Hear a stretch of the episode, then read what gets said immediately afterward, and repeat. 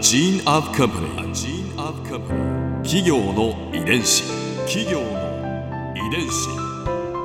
全国に546万社以上あるとされる日本の企業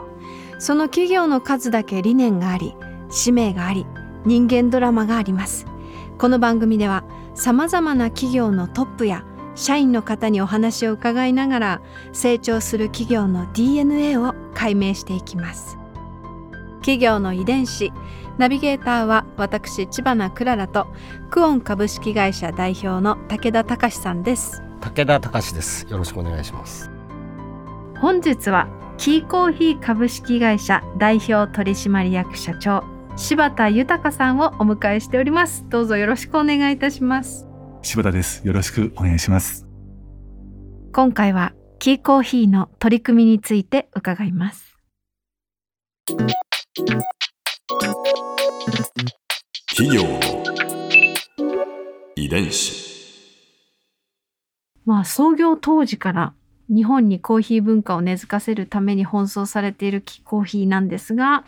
これまでは例えばどんな取り組みをされてきたんでしょうか？はい。戦後になりまして1955年にですね、はい、コーヒー教室というものを開催しました、うんうん。教室というと何か？こう先生が教えるようでおこがましいんですけど、はい、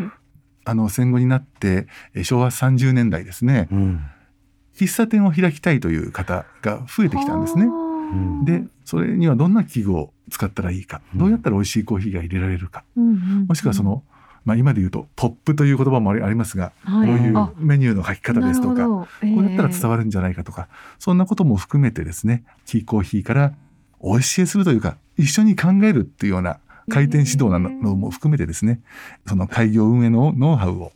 こう一緒に考えさせていただいたという感じで、当時の記録ですけど37万人の生徒が述べているというふうに聞いております。あだからあの日本の多くの喫茶店にキーコーヒーの看板が掲げてあるんですか？そうですね。あの、キーコーヒーの看板で、あ、ここはコーヒーが美味しいお店だというふうに認識している方が多いですしうん。あの、アニメーションですとか、漫画等にもその喫茶店という時に、キーコーヒーの看板を書いてくださる漫画家もいらっしゃいますね。そうですよね、なんかコーヒーといえば喫茶店といえばみたいなそうそう感覚ありますもんね。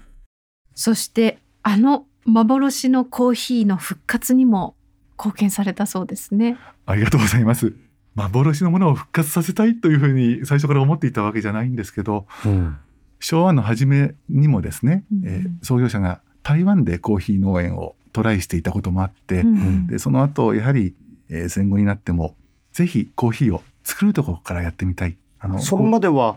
作ることではなく仕入れて売るという商売だったそうですねんですね。はい、うんそれをご自身でも作ろうという。はい。あの、うんやはり作る人の気持ちといいますか、状況もよく分かりたい。作る人、買う人という構図ではなくてですね、うん一緒に美味しいコーヒーをなんとか作っていけないかということを、ちゃんと会社として持っていきたいということがありましたね。うんそう台湾の農園は断念せざるを得なかったわけです。はい。まあ、戦争もありましたし、やはりその頃は知識としてなかったんですけど、コーヒーの木があまり台風に強くないことが分かってですね、うんせっかくこう実ったのに、こう台風でやられてしまったということもありましたね。うんでもこう市場からまあ一旦姿を消したコーヒーを復活させるって大変なことですよね。そうですね。そのインドネシアのスラベシ島という島で、うん。昔大きなプランテーションではなくて、まあ、少しだけ植えられていたという記録があったので、でそれをですね、まあ、インドネシアの方がですねキーコーヒーに持ち込まれてうん。ぜひコーヒーの生産をやってみませんかという話もありましてですね、うん。でやはり農業関係の大学を出た人ですとかキーコーヒーには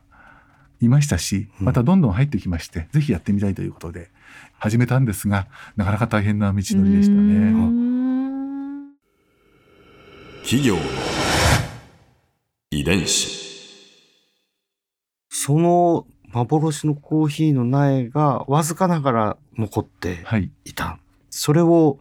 拡張生産していこうというふうに踏み切ったということですか？そうですねあの土壌も素晴らしいし気候もコーヒーに合った場所なんですけど、うん。ただ大変だったのはその貿易港積み出しする港からそのコーヒーの産地って標高が1,000メートルから1,500メートルぐらいのところですので、そこまでのインフラが全く整備されてなかったんですね。ですからもちろん全部の道路ではないですけど特に山道のところなんかはもう道を作るところから始めたり。すごいですね、はい。うん。あるいは会社というような概念も当時はあまりなかったので、えーえーこういうふうにして、えー働いていただいてというようなものを作ってですね。でようやく1978年にトワルコトラジャというブランドで売り出しました。おー。なるほど。そのトワルコトラジャコーヒー、私たちの手元にと入れていただいております。これがいかがでしょうトラかジャコーヒーですね。すすごいいい香りですね、そうですか。ありがとうございます。スタジオ中がうん。この濃い香りにそうですね包まれてますが、あのもちろんキーコーヒーの特徴は良質の酸味があるんですけど、でもトラジャの特徴でアーシーといってちょっと大地のような香りとうんうんうんうん。それからグラスといって、まあ、草のような香りがすると思いますね。いかがでしょう武田さんいや、美味しいです。ありがとうございます。これは日本人に評価されたわけですね。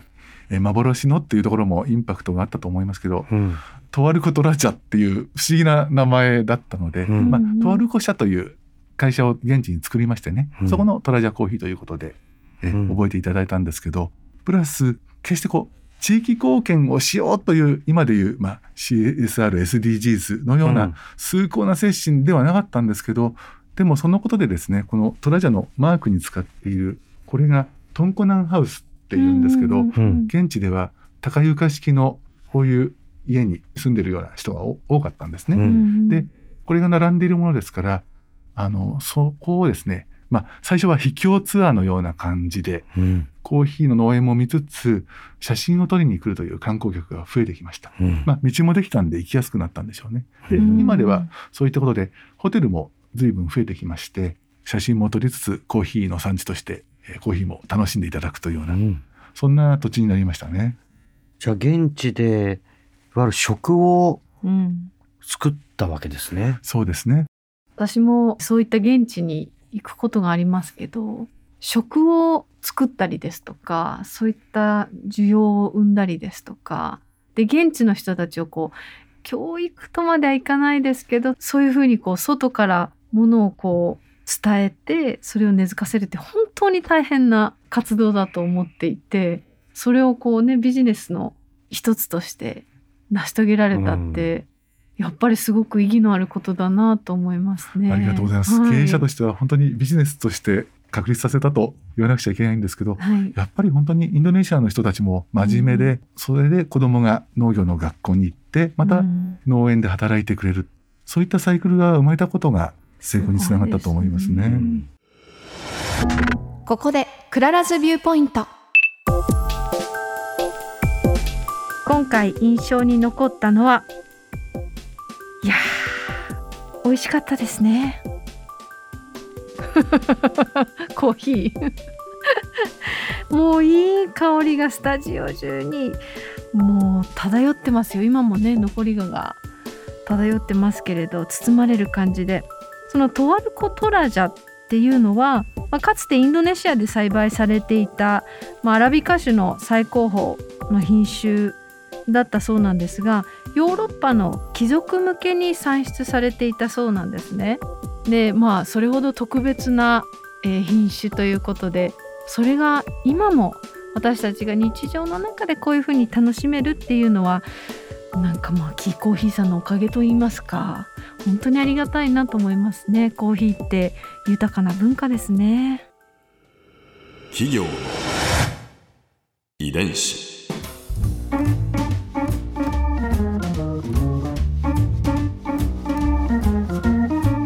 の番組はポッドキャストのほかスマートフォンタブレット向けアプリオーディでも聞くことができます。